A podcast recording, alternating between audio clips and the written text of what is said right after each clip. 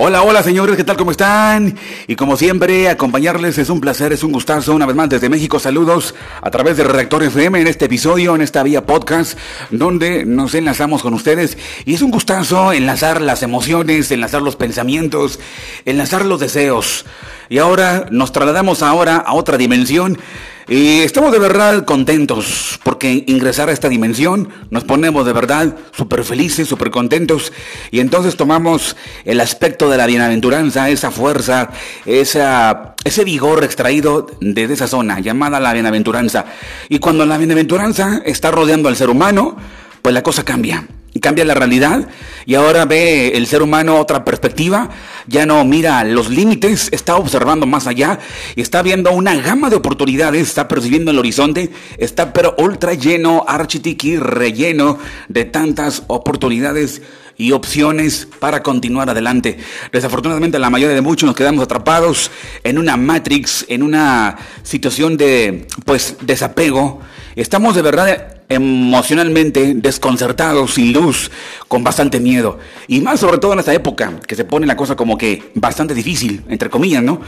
Pero a partir de conocer los secretos del cielo, y es que el cosmos nos da una oportunidad magna otra vez, el cosmos nos alegra, nos bendice, nos incrementa la alegría, el cosmos nos da oportunidad por eso hay que romper las cáscaras, las clipot, hay que romper las dimensiones eh, metafísicas, las murallas metafísicas que hemos creado a través de los pecados, a través de las transgresiones y a través de los malos pensamientos, las malas decisiones y las cosas hechas a propósito. Señores, en pocos minutos vamos a transmitir por acá estos contenidos en Reactor FM, el lugar donde nos enfocamos en la suprarrealidad y en donde pues ahí se encuentra esta oportunidad enorme, grande. A toda, toda, toda la gente que nos eh, escucha, muchas gracias. En todo el planeta Tierra, en todo el mundo, los amigos de habla hispana que nos sintonizan, gracias. En las diferentes plataformas, gracias a los amigos, muchas eh, gracias a Anchor. Anchor FM, saludos a toda la gente de esa plataforma. Y bueno, estoy completamente agradecido con todos ustedes. Eh, oportunidades aparecen y hoy les presento esta, este fragmento eh, procedente del Zohar, extracto del Zohar y la Cábala, la Cábala, la sabiduría milenial, eh, milenaria o antidiluviana, ¿qué nos tiene para nosotros? Esto no es nada, lo que pueden ver por todos lados en varias plataformas virtuales sobre Cábala no es nada comparado con la Cábala pues eh, antigua, antigua, milenaria o antidiluviana. Mas, sin embargo, este fluir apenas inicia, tiene pocos años y no puede llegar de un jalón, por así decirlo, rápidamente ya eh, nos enteramos de todo lo que es la luz de la cábala. Esto no es nada, esta es la llegada de verdad del reino de los cielos a la tierra. ¿Qué es el reino de los cielos? Es el conocimiento del Sot, la cábala, los secretos del cielo y cómo nos podemos defender aquel que los posee. Es como un soldado que tiene en sus manos las armas el arsenal perfecto, las armas metafísicas para poder defendernos ante cualquier situación ajena, cualquier aspecto extraño que nos quiera de verdad hacer la vida de cuadritos. Bien, hay dos opciones, y bueno, no son opciones, son dos eh, dimensiones eh, eh, presentadas por el Creador. Y dice, mira, hoy te pongo, hoy pongo delante de ti una bendición y una maldición. La bendición es válida si cumple los mandatos, los preceptos del Eterno, el Dios que hoy imparte, y la maldición valdría, se hace real, si es que no cumplimos los preceptos. Me suena como chantajista, ¿no? Me suena como que condicional, ¿no? Hoy pongo delante de ti dos opciones, la bendición y la maldición, y para eso hay que saber detectar qué es realmente una bendición y qué es una maldición.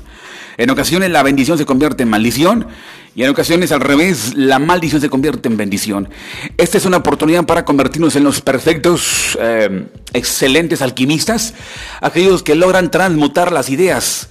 Nosotros de repente tenemos la idea, tenemos las dos opciones y nos corresponde a nosotros hacer el intercambio, transmutar, cambiar. El hecho de transmutar lo, lo menciona continuamente de una forma muy amplificada Hermes Trismegisto en sus libros. Puede checar eh, el cuerpo hermético, el libro del cuerpo hermético, la tabla esmeralda o la ciencia de Hermes. Y bueno, va muy ligado todo esto. Hay dos opciones, bueno, dos dimensiones y que nos corresponde a nosotros con esa debida capacidad transformar la realidad. La bendición y la maldición son dos opciones, son dos dimensiones que nos corresponde ahora transmutar. Nosotros vamos a elegir, nosotros vamos a tomar la decisión simplemente. Y para eso el método más importante aquí es la observación, el observar, basado en la porción de re, y re es contemplar, es veros, observar, es captar, es clavarse, es mirar profundamente con un, la lupa, con el zoom, como lo hacemos con la cámara. En fin, eh, son los aspectos, son palabras, bendición o maldición, los códigos que se reflejan en un nivel de actividad por debajo de la cefira de Binam. Y ambos conceptos provienen de una fuerza por encima de nosotros, pero que a su vez condicionada por nuestras acciones. Asimismo, se asocia a lo positivo o a lo negativo, pero en ningún caso a lo bueno o a lo malo, porque a lo, largo de verdad de la vida nos vamos, a ir dando, nos vamos a ir dando cuenta que es lo que es realmente una maldición y que es una bendición.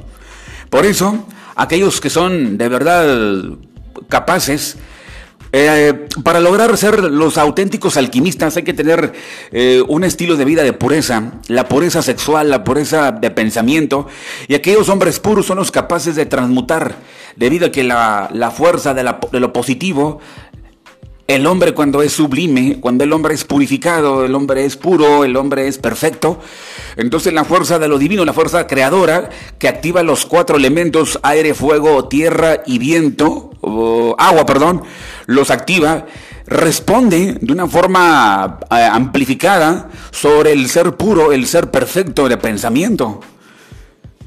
Actúa, entonces se vuelve el mejor de los alquimistas. Y entonces tiene la oportunidad el hombre de percibir qué es realmente lo que oculta aquella expresión de maldición y la pueden convertir en bendición o al revés.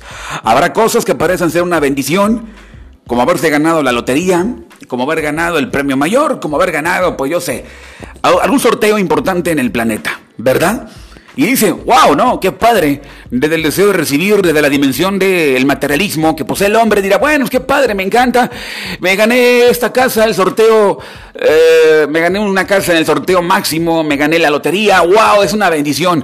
Pero realmente detrás de todo eso hay una maldición, porque esa misma riqueza obtenida es la que nos desvía, es la que nos hace más soberbios.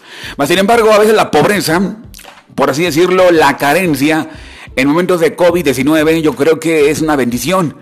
Y es entonces ahí donde transmutamos las cosas. Por eso, no del todo. Una serpiente enroscada en la casa, ustedes la verán como una maldición, mas sin embargo es una bendición, porque para el dueño de la casa le fue muy bien de maravilla y mejor que una cámara instalada en la puerta de su casa con fines de seguridad. Sin embargo, la serpiente enroscada gigantesca, pues no, no permite, impide la llegada de los ladrones.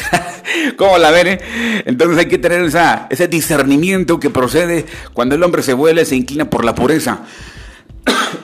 Estamos ustedes justamente en Rector FM, saludándoles en esta transmisión por vía podcast, en la vía directa, saludándolos como cada emisión.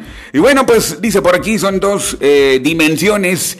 Fíjense, eh, de hecho, la maldición en hebreo, la palabra maldición en hebreo se escribe Kelala, Kelala, y tiene la gematria de 165, al igual que una de las maneras de escribir la palabra Shazak, y Shazak quiere decir fuerza, y también es valor gemátrico 165. Lo mismo corresponde con el nombre de Caín. Caín es un código que refleja la columna izquierda del árbol de la vida, en la negatividad, y tiene un valor igual de 165.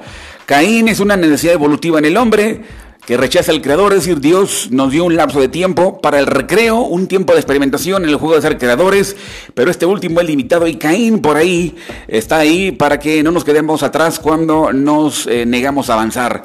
Caín, el aspecto de Caín, para ustedes Caín, regularmente la religión lo tacha de malo, pero al final de cuentas Caín reparó e hizo lo bueno al reencarnar en Chet y posteriormente, después de Chet, aparecen la línea de justos, entre ellos Enoch o Hermes Trismegisto, que bueno, de, dispararon, debutaron en el mundo antiguo, eh, destacando, debutaron, extrayendo de los mundos superiores a través de la vía enseñanza, la vía pedagógica a sus alumnos todo el movimiento celeste y cómo es el manejo de los cuerpos celestes, los cuerpos de arriba, los mundos superiores, cómo responden.